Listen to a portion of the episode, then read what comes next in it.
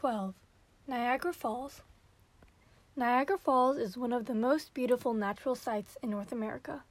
It consists of a series of waterfalls on the Niagara River, which flows between the state of New York in the United States and the province of Ontario in Canada.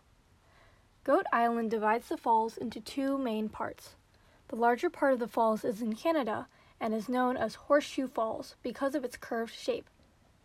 It measures about 792 meters along its curve and is about 48 meters high.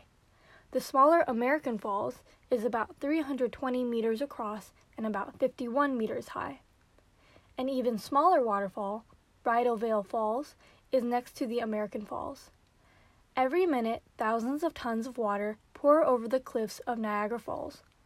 The amount of water flowing over the falls varies, however, at different times of the day and year. Some of the river's water is directed into great tunnels before it can spill over the falls.